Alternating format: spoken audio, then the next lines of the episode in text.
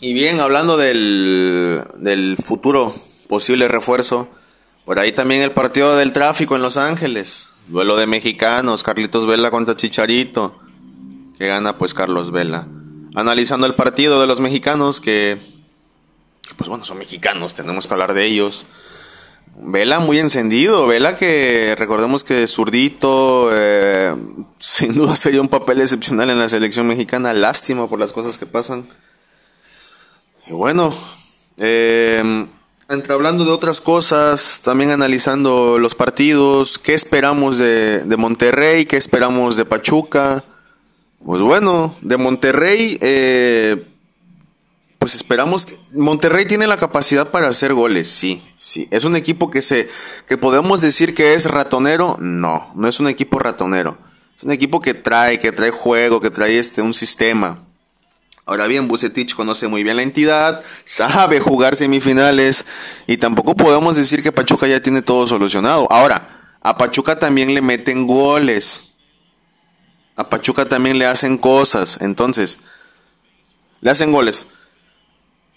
Puede ser, se puede dar que Pachuca le metan goles. Ahora, puede darse también la ecuación de que a Pachuca le salga mal el día y se le ponga muy pesada la cancha del, uh, de Monterrey.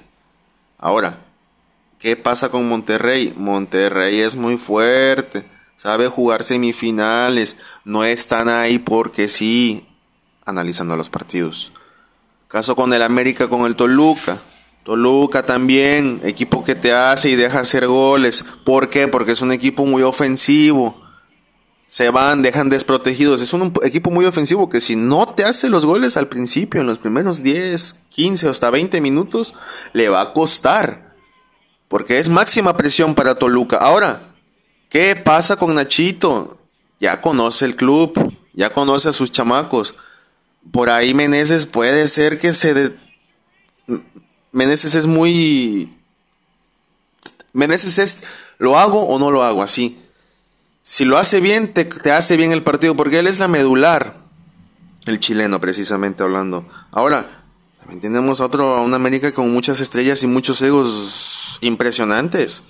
Jugadores que también tiene en la banca, que pueden salir a dar todo, o sea que realmente quien salga con su pie derecho es el que va a ser, el que va a quedar para mí, de ahí sale el campeón entre Toluca y, y, América. Sale. Puede que salga el campeón.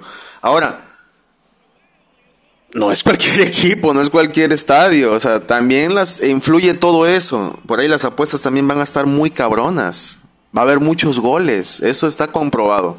Va a haber goles. Eso está de, vaya, de calidad. Pero pues Ahí ahora sí que es una probabilidad muy loca. Realmente el fútbol mexicano es tan irregular, tan irregular, que vaya, cualquier mercador puede predecirse. No, es, impredecible, perdón. Estamos viendo el partido de Vela. Por ahí Vela que juega un... Vaya. Juega muchísimo Vela. Y, y bueno.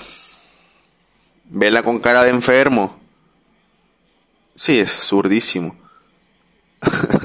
es un show la liga MLS, señores. Entonces, queríamos determinar un poco ahí también los partidos de semifinales. Mm.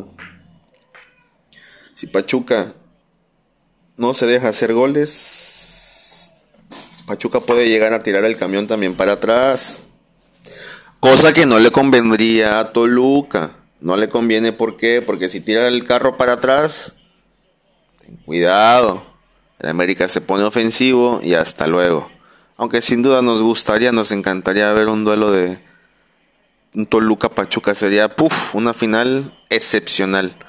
Señoras y señores, muchas gracias. Que estén de lo mejor. Saludos y grandioso día.